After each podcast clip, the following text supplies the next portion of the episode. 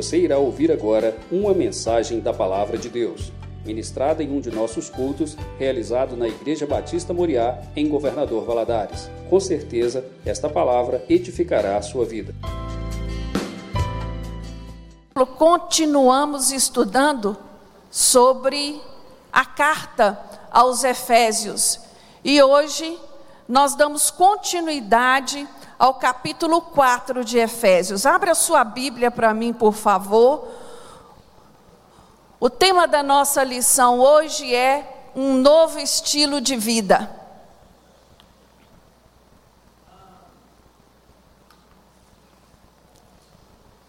Tudo bem aí? Amém. Suspirou assim, eu pensei, o bem. Efésios capítulo 4, a partir do versículo 17.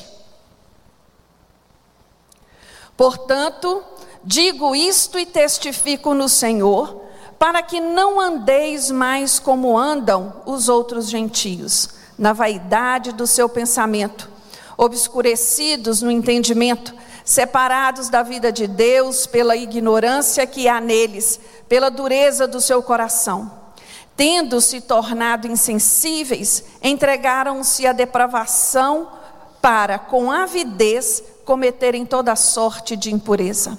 Vós, porém, não aprendestes assim a Cristo, se é que o ouvistes e nele fostes ensinados, conforme é a verdade em Jesus. Que, quanto ao trato passado, vos despojeis do velho homem que se corrompe pelas concupiscências do engano, e vos renoveis no espírito do vosso entendimento, e vos revistais do novo homem, que segundo Deus é criado em verdadeira justiça e santidade. Até aí, amém? Todas as cartas de Paulo, sem exceção, elas contêm um equilíbrio muito grande entre teologia e vida doutrina e prática. E a carta aos Efésios não é diferente. Efésios, Paulo se preocupa em ensinar e ele também se preocupa em explicar como é que eu vou aplicar esses ensinamentos na minha vida pessoal. E os três primeiros capítulos da carta aos Efésios, ela, ele lida com o quê? Com a doutrina com a riqueza que é Cristo Jesus na nossa vida. E os três últimos capítulos vão explicar o dever. Quais são as minhas responsabilidades em Cristo Jesus? Esses três últimos capítulos, eles trazem uma palavra-chave, a palavra andar. A palavra andar. Ele vai falar sobre como andar em unidade, como andar em pureza, como andar em harmonia e como andar em vitória. A aula de hoje, os versículos que nós lemos, fala sobre pureza. Na aula passada, nós vimos sobre unidade.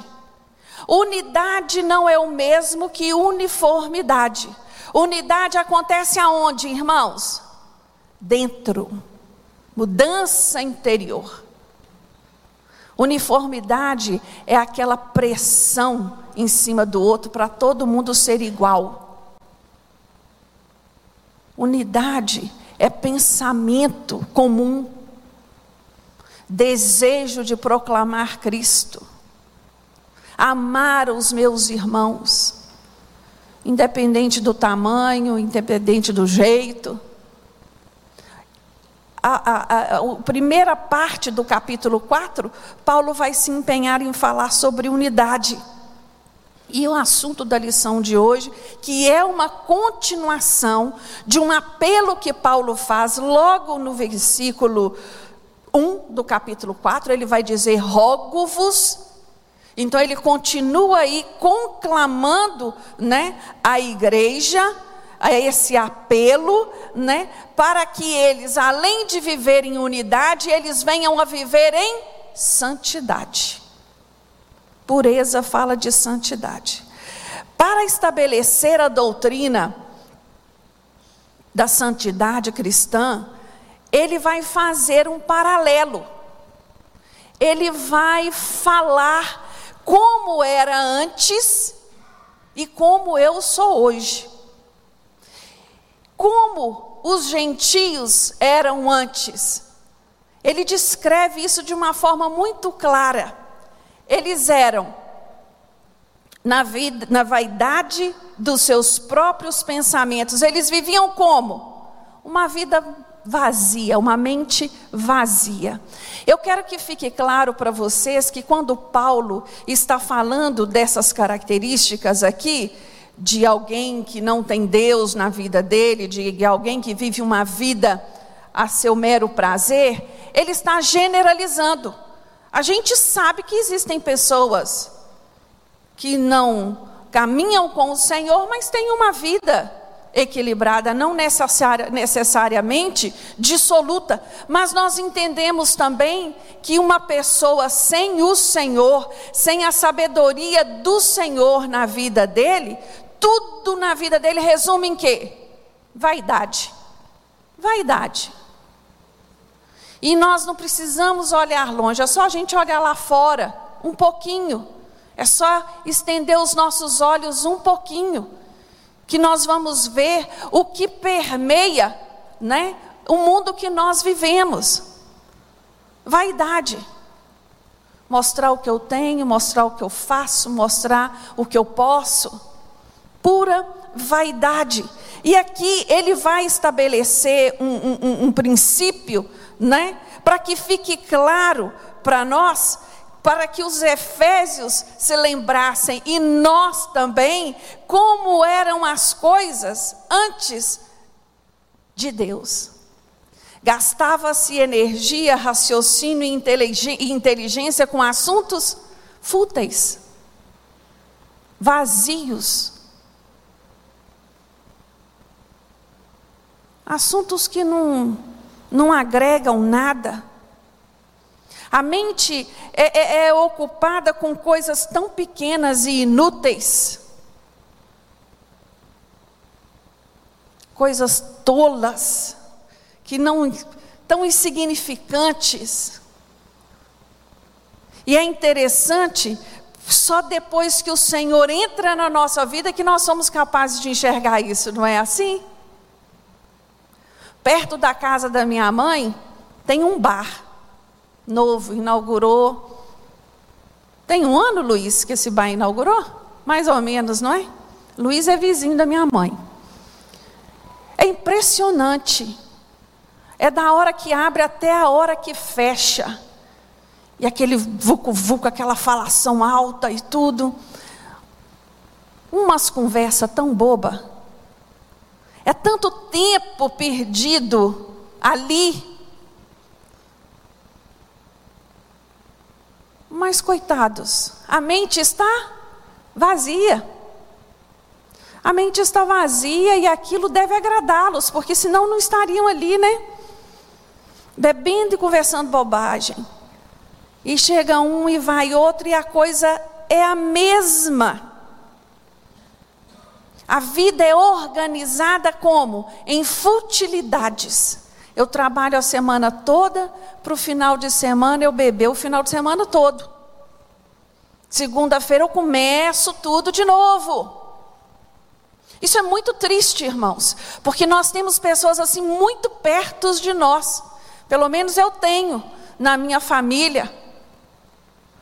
É muito triste olhar para essa realidade. É muita futilidade. É muita inutilidade e ilusão de que o tempo parece que não vai passar. Ainda vai haver-se uma oportunidade lá na frente, quando eu achar que devo, de me arrepender e de mudar. E assim vai vivendo essa mente, essa, essa mente vazia, essa vida sem significado. E, e Romanos 1, ele vai aprofundar um pouco mais neste assunto. Em Romanos 1, a partir do versículo 21, ele vai dizer que aquele que conheceu a Deus não o glorificou como Deus e nem lhe deu graças. Antes, seus raciocínios se tornaram fúteis e seu coração insensato e endurecido. Dizendo-se sábios, tornaram-se loucos e mudaram a glória de Deus incorruptível em semelhança da imagem de homem corruptível, bem como aves, quadrúpedes e répteis, pelo que Deus os entregou às concupiscências de seu coração, à imundícia para desonrarem seus corpos entre si, mudaram a verdade de Deus em mentira, honraram e serviram a criatura em lugar do Criador, que é bendito eternamente. Romanos está descrevendo quem? O mundo de hoje. Todo aquele que conheceu ao Senhor e o nega, é isso que ele vai se tornar. É nisso que ele vai se transformar.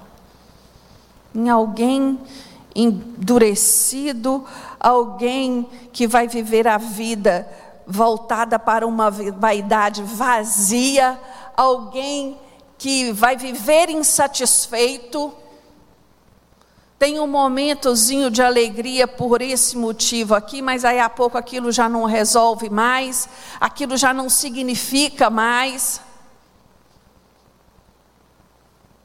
Isso é muito triste. Então Paulo, ele caminha seu raciocínio descrevendo isso, olha, antes a sua mente era vazia, Antes você vivia uma vida o que? Alienada. O que, que é uma vida alienada? O que é alienação? É eu viver, é, é a minha capacidade de, de, de, de, de, de pensar, de julgar, de analisar ser diminuída. Eu sou levada pelo, pelo monte, está indo todo mundo para aquela direção, eu vou também. Para onde está indo? Não sei, mas todo mundo está indo, então eu vou. A pessoa alienada, ela só olha para si, ela não está preocupada com o outro. E na Bíblia, ele vai falar de alienação como alguém que vive uma vida distante, separada da vida de Deus.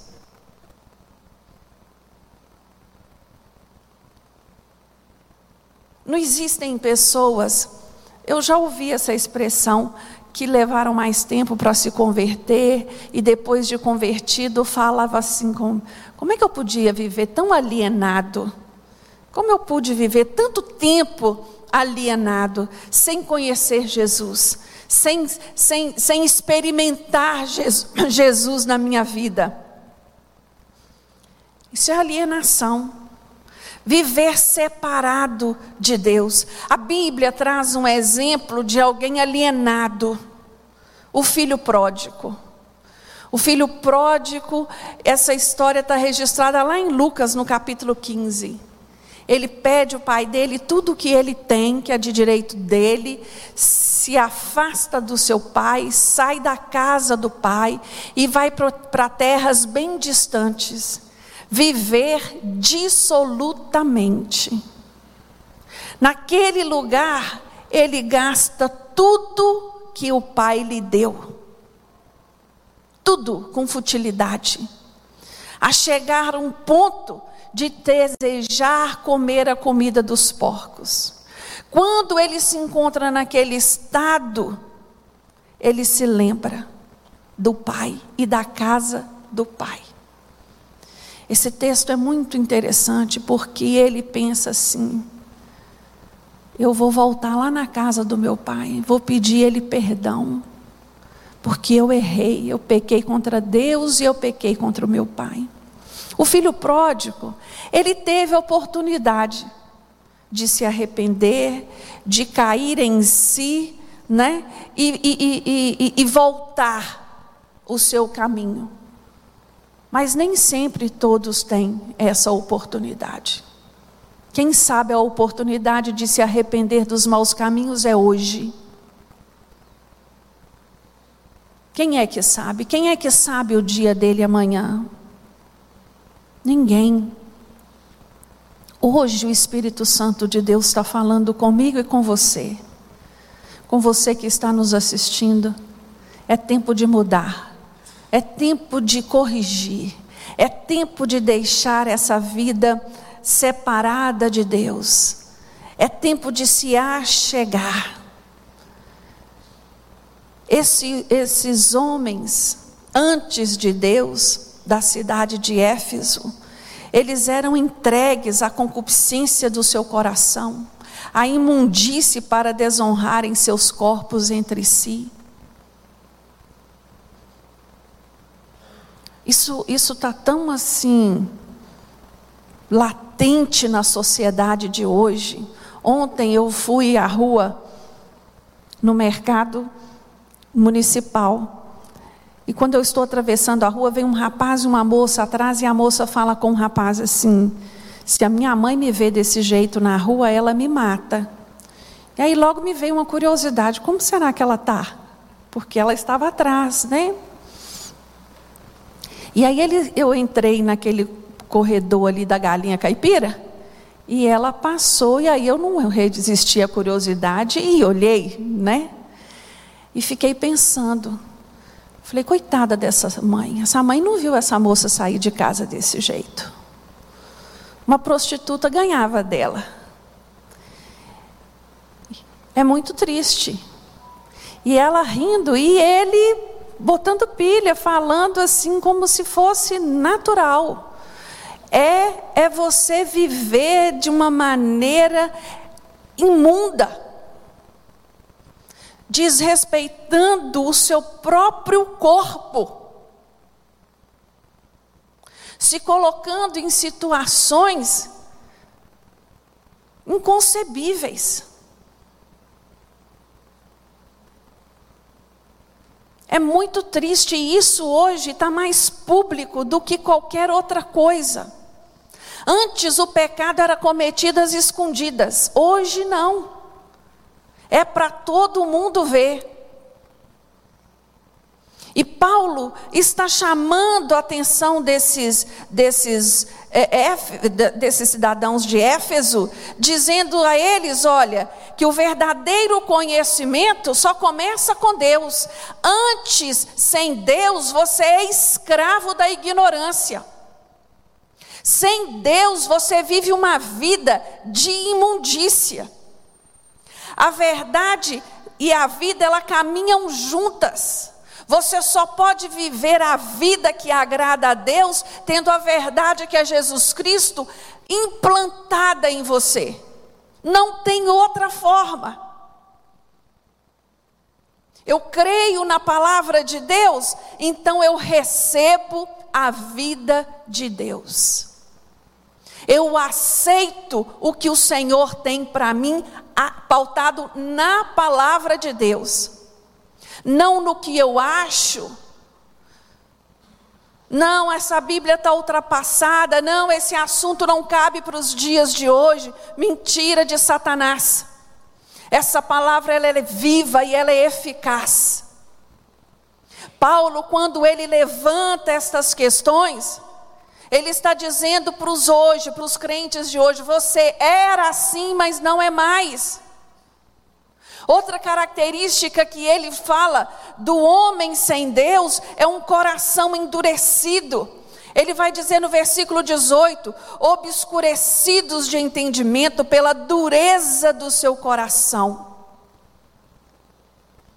A palavra que Paulo usa para dureza do coração em grego chama poros. Era uma pedra igual mármore, muito difícil de se quebrar.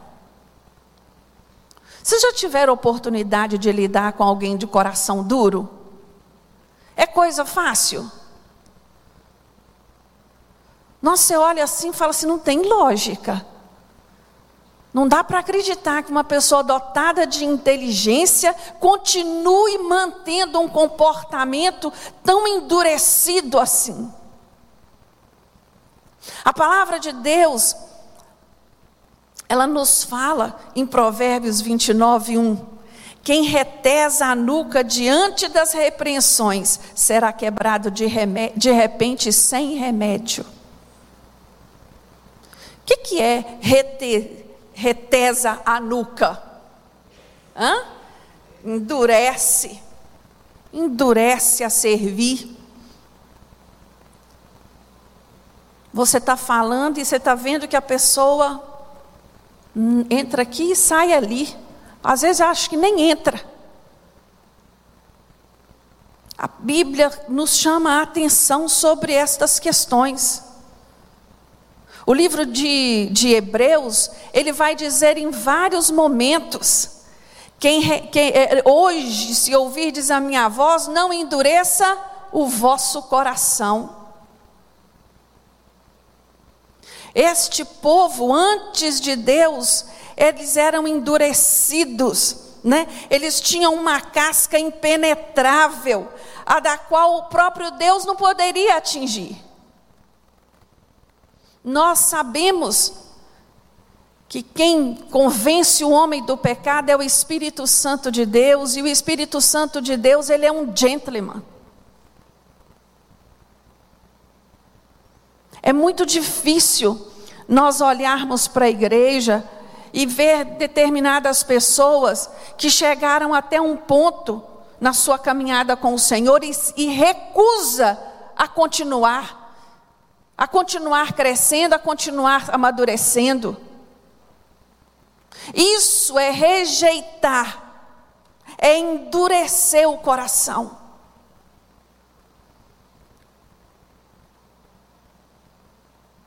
Existem três tipos de pessoas no mundo. Existe aquela que apanha, apanha, apanha e não aprende. Existe aquela que apanha e aprende. E existe a inteligente que olha para o acontecimento que o outro apanhou e já aprende. Não vou fazer porque vai dar ruim para mim. Paulo, ele está dizendo para essas pessoas que o coração duro, ele cega o entendimento e ele traz engano sobre engano. Porque é assim, o coração duro, ele vai buscando explicações e justificações para o seu agir, para o seu comportamento. Não, eu faço assim porque era desse desse jeito. Não, não, eu faço assim, mas isso não tem nenhum problema. Esses dias eu vi uma entrevista de uma pessoa dizer que fazia uso de uma droga, não sei se há 20 ou 30 anos, mas que ela não era viciada. Ela estava enganando a quem? A ela a ela mesma. E aqui Paulo, ele vai dizer, se você observar o, o, o, as características, elas vão graduando, elas vão prosseguindo, elas têm uma, uma, uma lógica né, de evolução. Primeiro eu tenho uma mente vazia, depois a minha vida é alienada de Deus, meu coração fica endurecido e agora eu entrego meu corpo para todo tipo de impureza. Você acha que a pessoa já cai assim? É uma evolução. É uma, um caminho, ela vai progredindo. A Bíblia diz que um abismo chama outro abismo, e é disso que Paulo está falando aqui.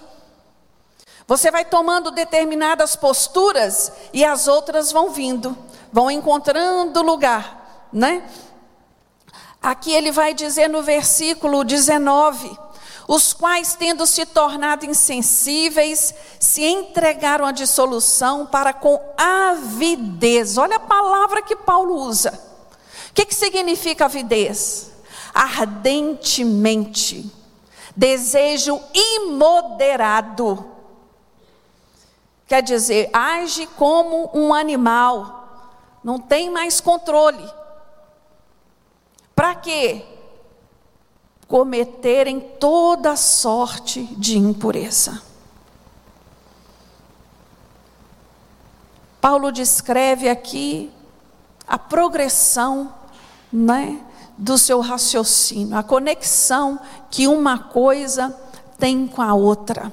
Às vezes, nós nos afastamos de Deus inocentemente E falamos para nós: não, não, vou dar só um tempo da igreja, mas eu continuo agarradinha com Jesus, eu assim, eu tenho feito isso, eu tenho feito aquilo. Daqui a pouco começa a viver uma vidinha alienada, e quando menos espera, olha o coração aí endurecido.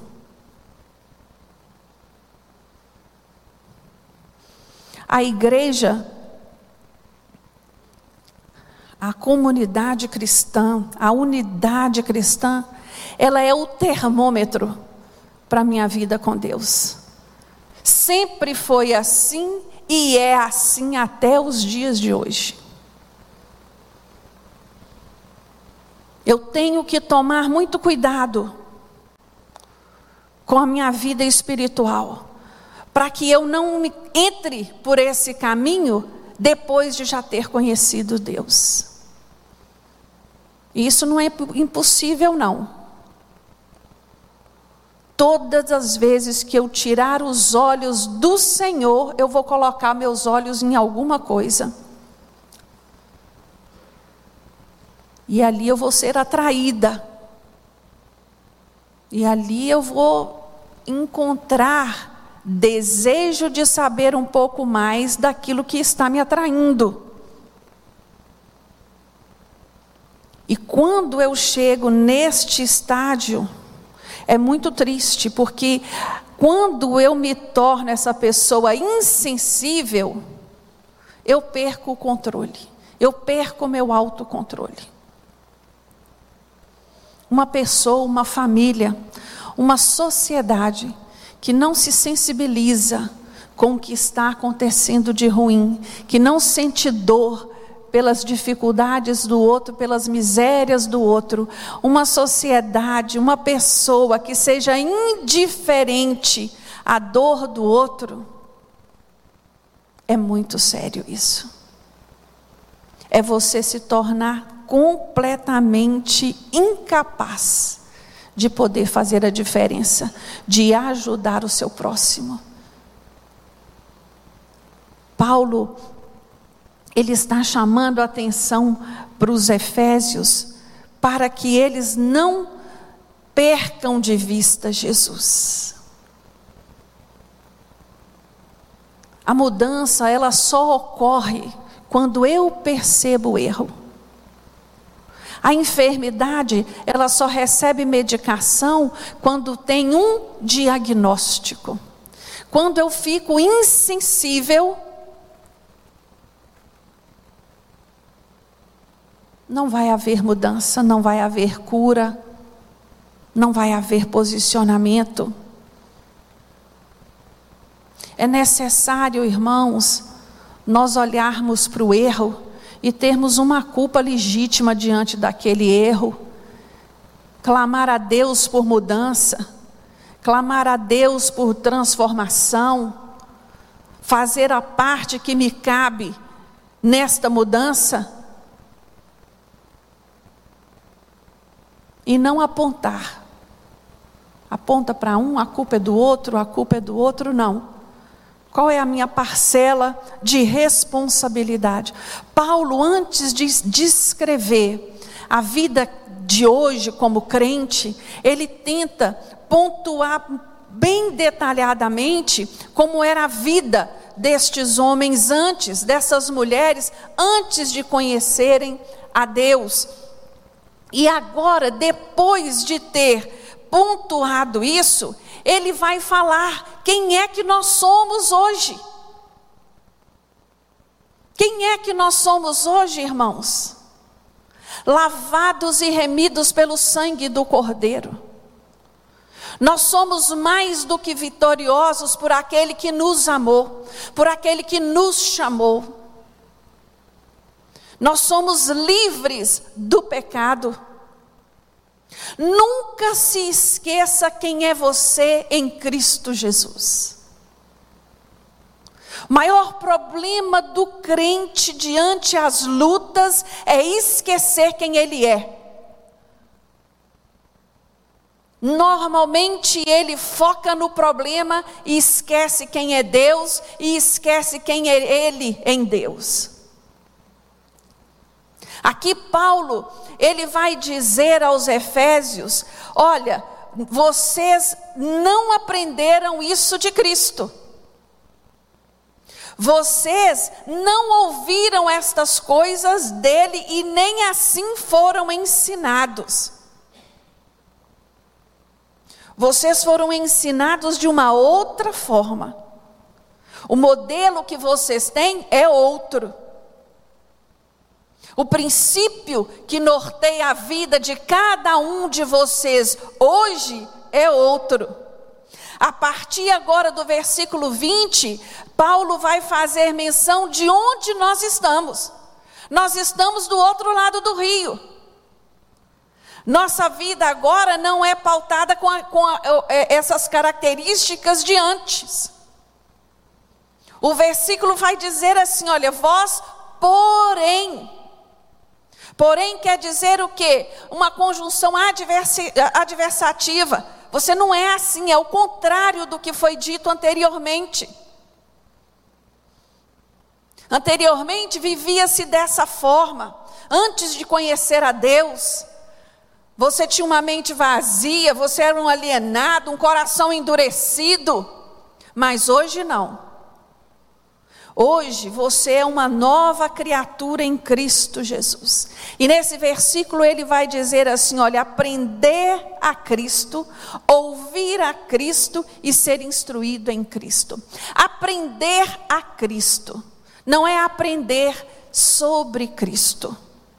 Aprender sobre alguém, nós podemos aprender. Nós podemos aprender sobre Olavo Bilac, nós podemos aprender sobre Machado de Assis. Existem inúmeros livros relatando as histórias destes homens, mas nós nunca vamos poder aprender a Machado de Assis, porque ele não está vivo, ele está morto. Aprender a Cristo é porque ele está vivo, ele é a essência ele é o tema, é Ele que compõe a nossa vida. Nós aprendemos não somente sobre Ele, mas nós aprendemos com Ele. É disso que Paulo está falando aqui conosco, neste versículo. Ele fala também sobre ter ouvido a Cristo.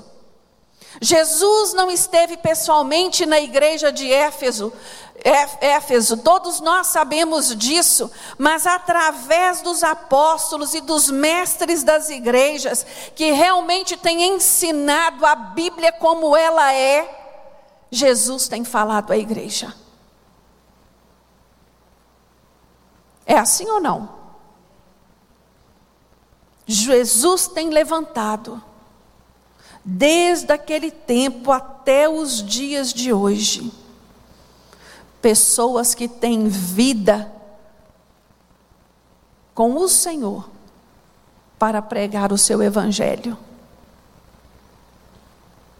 Porque falar de Jesus sem ter vida, isso é outra coisa. Deus tem levantado. Nós aprendemos aqui nesse texto todas as vezes que alguém se levantar para falar de Jesus, com autoridade e autenticidade de vida e de ministério, é a voz de Jesus falando à sua igreja. Louvado seja o Senhor por isso. Ele vai dizer também neste versículo, versículo que nós somos instruídos em Cristo. Jesus, além de ser a substância do ensino, além de ser é, é, é, o mestre do ensino, ele é o conteúdo. Até o ambiente em que nós estamos é Ele. Antes que eu e você chegássemos aqui, Ele já se fez presente para nos aguardar.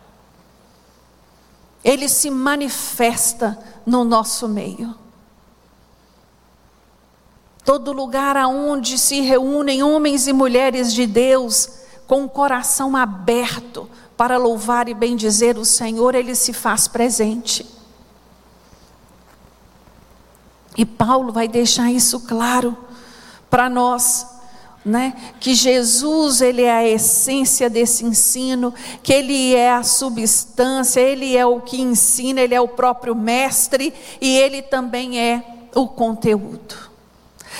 Partindo de, disso que foi aprendido com Jesus, né? Você vai observar no final do versículo que ele vai falar assim, olha, ele vai, ele vai usar segundo é a verdade em Jesus. Ele já não usa a palavra Cristo, porque Jesus tem muitos registros na história sobre Jesus. Parece até intencional, ele está falando do Jesus histórico. Mesmo aquele que não crê em Jesus, ele sabe que Jesus, Jesus existiu, ele sabe que o calendário ele é dividido em antes e depois de Jesus, ele sabe que esse homem habitou na, na, em Israel, ele sabe muita coisa, mesmo que ele não creia mas ele não pode negar a verdade de Jesus. Quem é Jesus? Ele não pode ter experiência com Cristo. Quando Jesus está sendo julgado, Pilatos fala o que para Jesus? Você é o rei Jesus, dos judeus? Ele não conhecia Jesus, mas ele tinha ouvido falar de Jesus. Ele tinha ouvido falar. Ele não glorificou Jesus. Ele não deu a ele a honra devida. Mas ele não foi enganado. Ele sabia quem era Jesus. Não se deixe enganar, meu irmão. Jesus, ele espera de nós mudança transformação. E aqui eu gostaria só de a gente, com base no que Paulo escreve no versículo 22, ele vai dizer assim: olha, quanto ao trato passado, quanto à maneira antiga de viver, o jeito como se fazia, você fazia as coisas anteriormente você vai despojar-se deste velho homem. Despojar é o que? Tirar a roupa. Você vai tirar a roupa desse velho homem e você vai vestir uma nova roupa. O velho homem, ele se corrompe. O, o, novo homem, ele é criado como? Criado segundo a vontade de Deus. O velho homem, ele é dominado pelas paixões descontroladas. O novo homem é criado segundo justiça e santidade.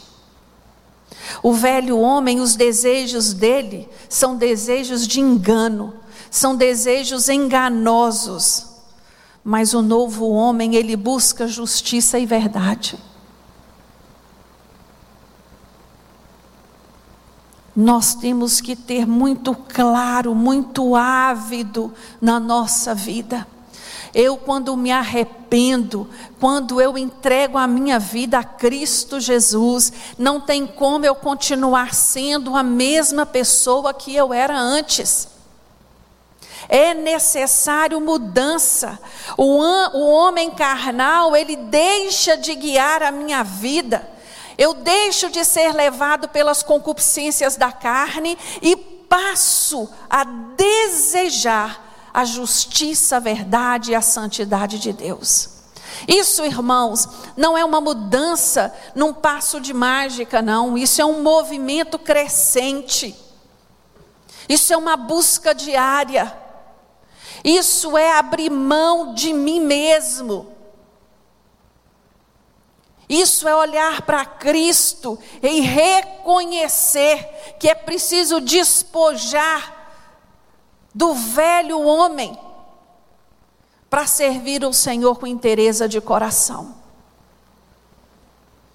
É necessário uma mudança interior. E essa mudança acontece aonde? No meu entendimento. Ele vai falar isso claramente no versículo 23. Ele vai dizer: Ó, e vos renoveis no espírito do vosso entendimento. À medida que eu entendo a palavra do Senhor, à medida que eu entendo e aplico esta palavra na minha vida, as mudanças vão acontecendo, as mudanças vão surgindo. E é lindo ver a transformação do Senhor na vida das pessoas. É só Ele que faz isso, irmãos. É só Ele que transforma, é só Ele que capacita. E esse renovar a mente, renovar o entendimento, né, no Espírito do Senhor, é, é, é, traz para nós aquela imagem assim, um caçador, um caçador quando ele vai caçar um animal, ele atira onde? Na cabeça dele. Porque se ele acertar a cabeça, o resto do corpo todo cai.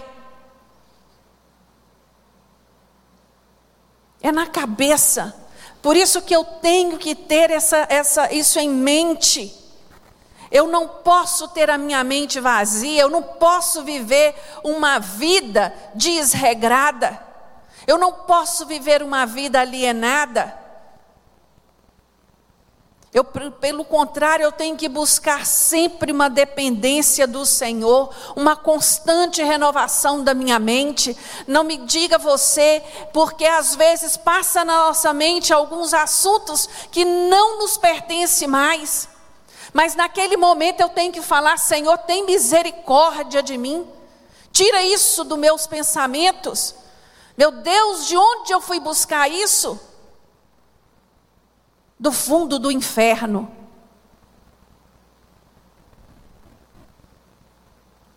Eu tenho que estar o tempo todo alimentando a minha mente com aquilo que é puro, com o que é verdadeiro, com aquilo que agrada a Deus.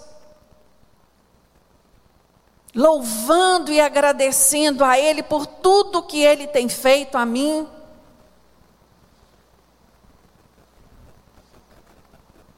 John Stott ele faz uma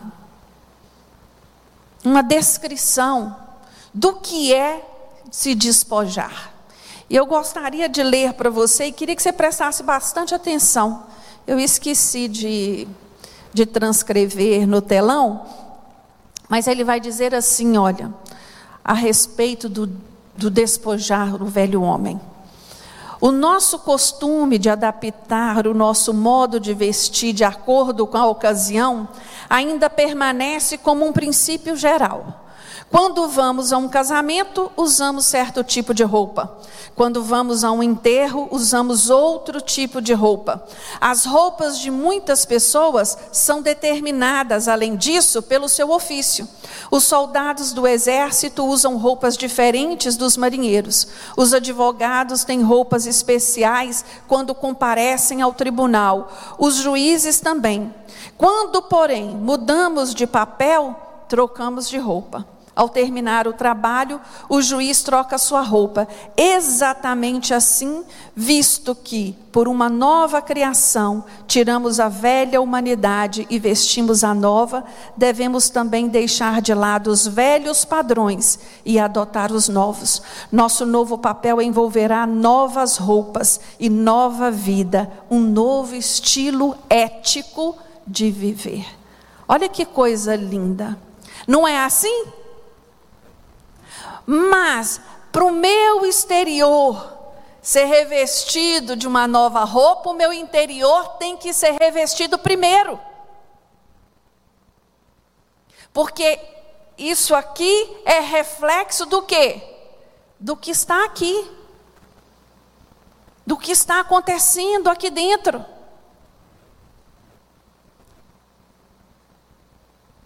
Às vezes, irmãos, não experimentamos tudo aquilo que o Senhor tem para nós, porque ficamos resistindo em abrir mão de velhos hábitos,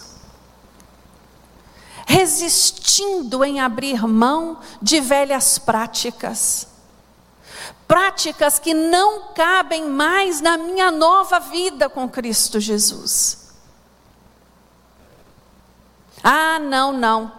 Não, isso eu não aceito, não, porque isso não é para a época de hoje, não. Isso é lá para a época da antiguidade, da igreja primitiva. Eu, na minha opinião, a Bíblia tinha até que ser reescrita de novo para se adaptar aos dias de hoje. Não, meu irmão.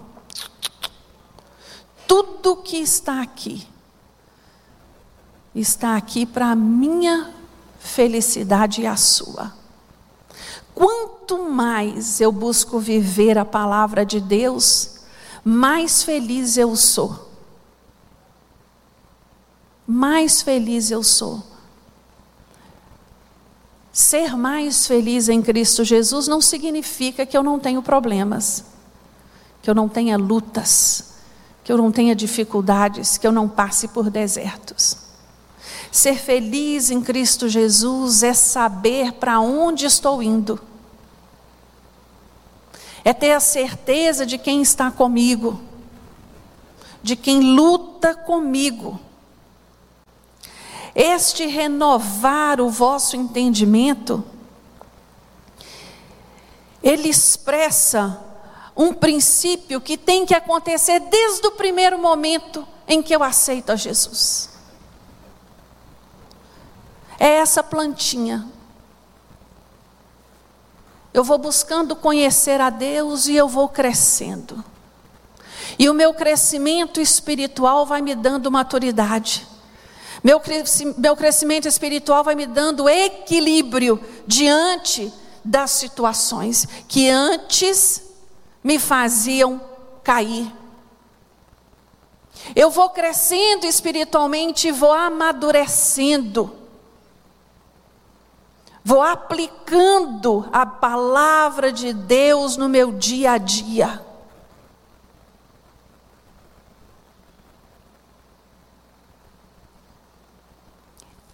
Esse processo ele tem que ser natural e contínuo na minha vida e na sua vida. Se você fizer uma pequena retrospectiva da sua vida, de quando você chegou para Jesus e como você está hoje. Você está do mesmo jeito? Lógico que não. Você vem progredindo, você vem aprendendo, você vem caminhando. Obstáculos se levantam nessa caminhada?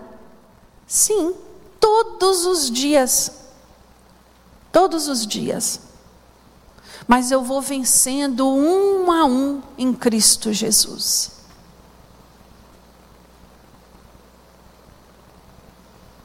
Muitos de vocês aqui eu conheço pessoalmente no sentido de intimidade. E eu sou testemunha do que Deus tem feito. Eu tenho visto literalmente o que o Senhor tem feito. E isso é maravilhoso. Meu coração se alegra. Não abra mão de continuar nesta caminhada de crescimento espiritual. Este tem que ser o seu desejo e o meu desejo. Não importa anos de igreja, importa crescimento no Senhor. Amém? Vamos ficar de pé? Espere em Deus que o Senhor tenha falado ao seu coração, como falou ao meu, quando eu estava preparando esta aula. A carta aos Efésios é uma carta pequena, de seis capítulos apenas, mas de muitos ensinamentos para a nossa vida cristã e ela tem falado conosco nestas aulas às quais nós temos participado. E eu espero em Deus que esta palavra venha causar mudança na área que precisa ser mudada na sua vida. Amém? Vamos orar e vamos agradecer a Deus esse tempo. Senhor, meu Deus, nós te louvamos, meu Deus, e te damos graças mais uma vez. Senhor, nos sentimos tão maravilhados de estar na tua casa.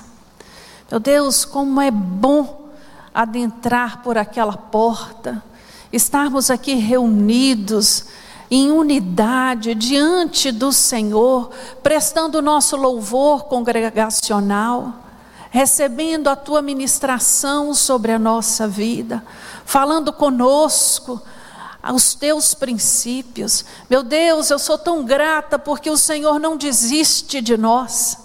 O Senhor todos os dias tem buscado nos ensinar a viver uma vida que agrada a Ti, a viver uma vida de santidade. Ah, Senhor, muito obrigado por tamanho amor derramado por cada um de nós. Meu Deus, se conosco no restante deste dia.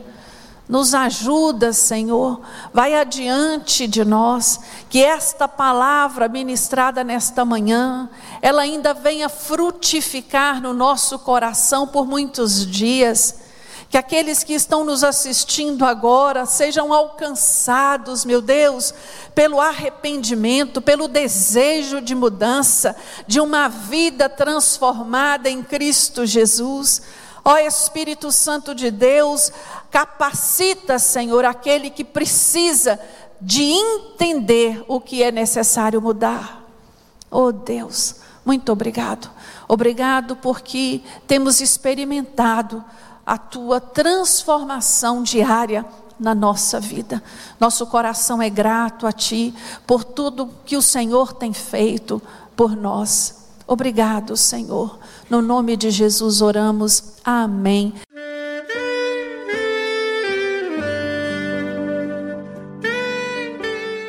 Querido amigo, Deus se interessa por você. Ele conhece as circunstâncias atuais da sua vida. Não hesite em buscá-lo. Em Jeremias 33, versículo 3, ele nos diz: Clama a mim e responder-te-ei, e anunciar-te-ei coisas grandes e ocultas que não sabes. Esperamos que a mensagem ouvida tenha falado ao seu coração e que você e sua família sejam abençoados pelo Senhor Jesus.